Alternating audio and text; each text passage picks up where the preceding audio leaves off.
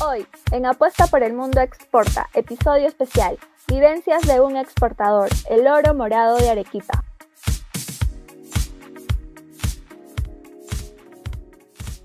Hablaremos acerca de la apertura comercial que ha impulsado el desarrollo de la oferta exportable de nuevos productos emergentes.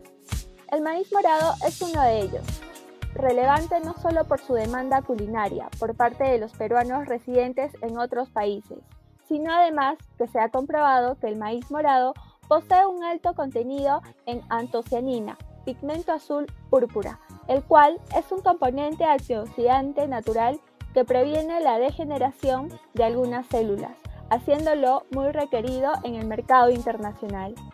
El maíz morado se exporta actualmente en concentrados e instantáneos, y dicho valor agregado abre un abanico de oportunidades de negocios hacia nuevos mercados que requieren productos con trazabilidad orgánica y listos para consumir.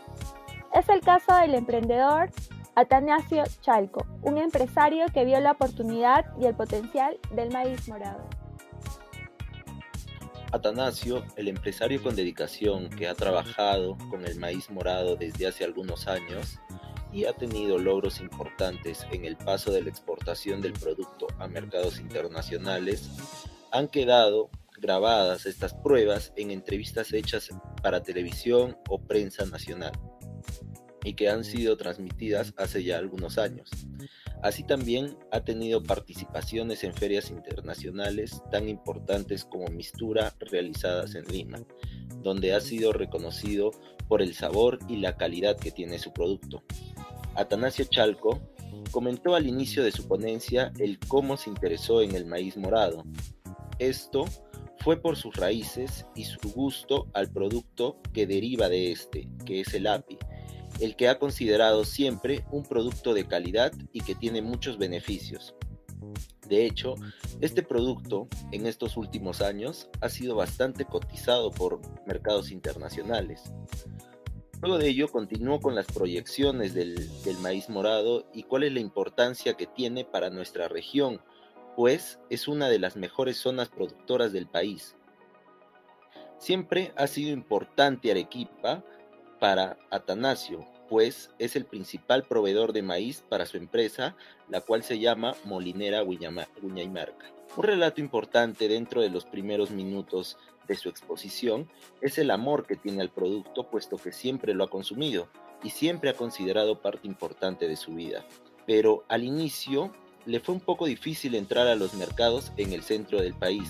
Claro, como en la zona sur, la zona altiplánica, es un producto bastante consumido, entonces no tenía tantos problemas pero al momento de mudarse a otras regiones como el centro del país, o sea Lima, aquí es donde encontró dificultades. Contó también un poco sobre el Sararraimi, que es una fiesta donde se festejaba el maíz, y de hecho se ha olvidado, así como se han olvidado otras muchas tradiciones de nuestros antepasados. Ahora, el éxito de Atanasio siempre ha estado presente. Selene, ¿qué opinas del inicio de la marca y de la valoración del producto por parte de los clientes? Para el señor Atanasio Chalco, emprender no ha sido fácil. Fue más como un gran reto, que comenzó con la venta del API en un pequeño puesto. Y aunque su producto fue muy bien aceptado por todos sus clientes, él quiso ir más allá y se encaminó a buscar un proveedor más grande, para así poder importar el maíz en sacos hacia Perú. Es aquí donde nos cuenta cómo inició su interés por este producto. Él empezó buscando un empresario, productor de API, en Bolivia, y aquí se da con la sorpresa de que el maíz morado que vendían era peruano, específicamente de Arequipa, un producto diferente al resto, en calidad y sabor. Como un producto con tanto potencial, no solo hablando de sus propiedades nutritivas, sino de la capacidad de transformación y valor agregado que se le puede dar, puede desaprovecharse de esta manera? Atanasio, con una mente emprendedora, no lo tuvo que pensar dos veces para arriesgarse y poner su empresa molinera. Él decide regresar al Perú y en Arequipa empieza su emprendimiento. Y aunque empezó poco a poco a hacerse conocido, debido a la calidad de su producto y por el potencial de este fue creciendo de una manera sorprendente. Es así que tuvo la oportunidad de ingresar a supermercados como Metro o Franco Supermercados en la ciudad de Arequipa y a nivel nacional.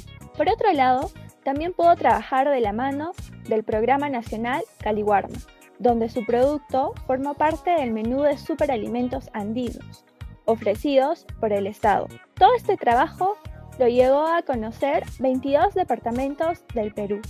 Así pudo compartir y promocionar su producto, junto a sus beneficios y las distintas maneras de prepararlo con la población en general. Ya en este punto, el crecimiento que tuvo su empresa, la molinera Wiñamarca, fue espectacular, llegando a exportar los filtrantes de maíz morado al mercado europeo. Pero Marian, ¿cómo mejoraríamos la exportación? Bueno, la clave es tener trazabilidad, manejar productos libres de fertilizantes y cuidando la calidad de ellos lograremos el éxito. Es muy fácil decir que voy a sacar un producto al exterior, pero ¿qué pasa si no tenemos las herramientas para hacerlo? El apoyo del Estado siempre va a estar presente, pero debemos saber cómo aprovechar esas oportunidades. El apoyo de las personas jóvenes o estudiantes es primordial.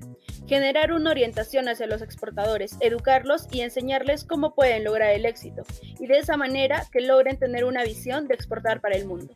Siempre se dice que el mejor maíz morado es el arequipeño, y lo confirmamos, el mejor maíz morado se encuentra en Arequipa, pero muchos no lo valoran. Otros productos como la chicha de maíz o más conocido como el guiñapo, o conocido también como harina de maíz, son productos con un potencial enorme en este mercado. Pero ¿qué pasa? Las personas no lo conocen o no saben valorarlo. Además, rutas especiales como la del guiñapo, la de la chicha o implementar una ruta del maíz morado generarían una gran diferencia. Hablamos de traer una innovación para el mundo como equipo en la región y así que Arequipa puede exportar sus productos. El mercado del maíz filtrante en Alemania es muy grande, pero hablemos, hay otros mercados, como Estados Unidos, que es uno de los mayores importadores de maíz morado. Pero ¿por qué Atanasio escogió el mercado alemán? Hace cinco años, nos mencionaba una gran anécdota, vino un americano al Perú. Regresó a los dos años con un documento en el cual habían inscrito al señor Atanasio como uno de los principales exportadores del maíz morado. Todavía no había empezado esta experiencia, pero consideraban que era muy buena la calidad de su producto pero tenían un gran problema, no conocían el producto. Ni siquiera los peruanos en ese momento lo conocían el producto. Y ahí empieza una de las grandes misiones del señor Atanasio, hacer que el mundo y sobre todo el Perú conozca el API. Si un extranjero prueba este producto, tiene que saber de dónde proviene el peruano. Mientras que el Perú no conozca su producto, menos lo va a conocer el mercado internacional.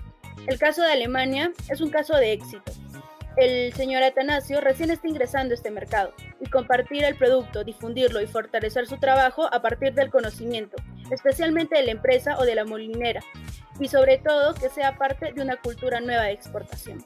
Durante los dos últimos años nosotros hemos sufrido una gran crisis, especialmente por la pandemia. Esto ha afectado mucho la producción del señor Atanasio y sus ventas, pero ¿cómo ha logrado salir adelante? Han estado dos meses sin producción, como nos mencionaba, pero para salir a flote tuvieron que salir al mercado. Anteriormente, él planificaba sus ventas un año anterior, sobre todo con Caliwarma, que era un organismo del Estado que se encargaba de la alimentación de los niños. Caliwarma era una de las mayores producciones para la cual realizaba Atanasio, el que adquiría en su mayor cantidad su producto, y por la pandemia dejaron de solicitarle. Tenía mucho stock en sus almacenes, entonces empezó el proyecto de no solamente difundirlo, sino empezar la venta directa. La exportación ha tenido que manejar pruebas del producto.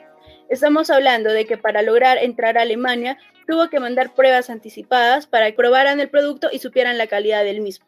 Y todo se logró con mucho esfuerzo. Pero, ¿ha tenido problemas al exportar a Alemania? ¿Fue difícil cumplir con los requerimientos? Bueno, tuvieron un asesoramiento completo por parte del CITE y PromPerú.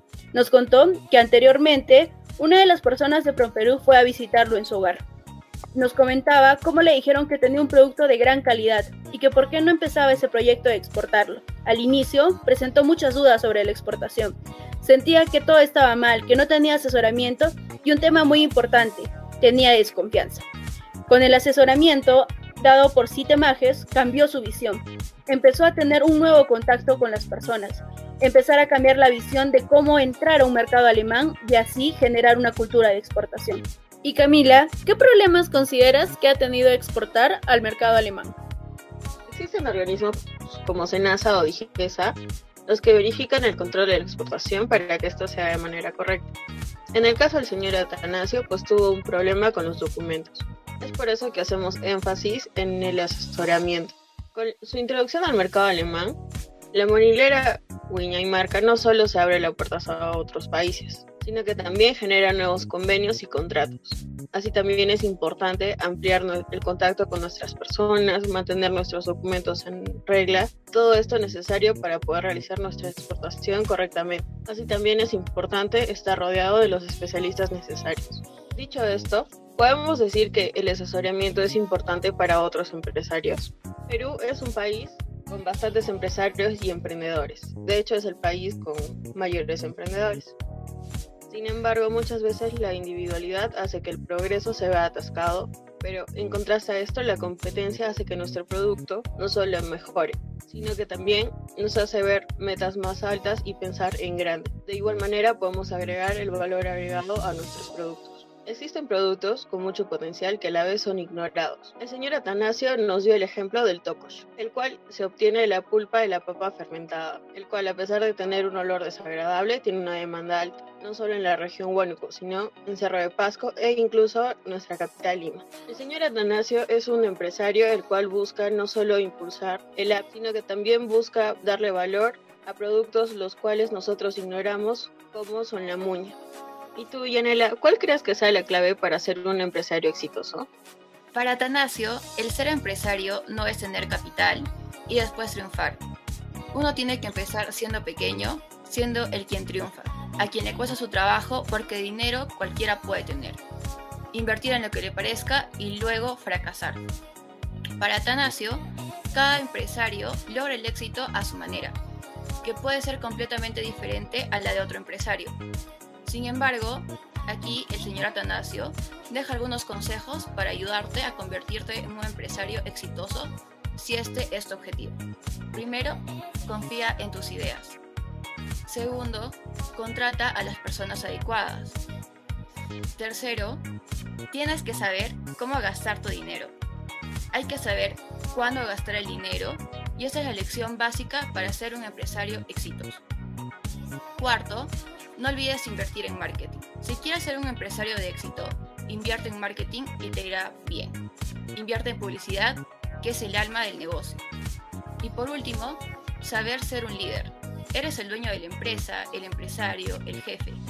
Así que debes ser un entrenador, en lugar del jugador estrella. De hecho, el señor Atanasio, en retrospectiva, menciona que para vender un producto comestible a mercados exteriores que no conocen a qué sabe o al menos qué fruta o verdura está comiendo, mucho depende del paladar y del buen olfato del creador del producto. Por ende, las personas de afuera que recibieron las muestras antes de la venta en distintos mercados notaron la calidad del producto, más aún en un país tan competitivo como es el alemán. Para ello, además, el empresario tuvo la ayuda de sus hijos, ya que ellos cuentan con más experiencia y se dividen las responsabilidades durante todo el proceso de exportación.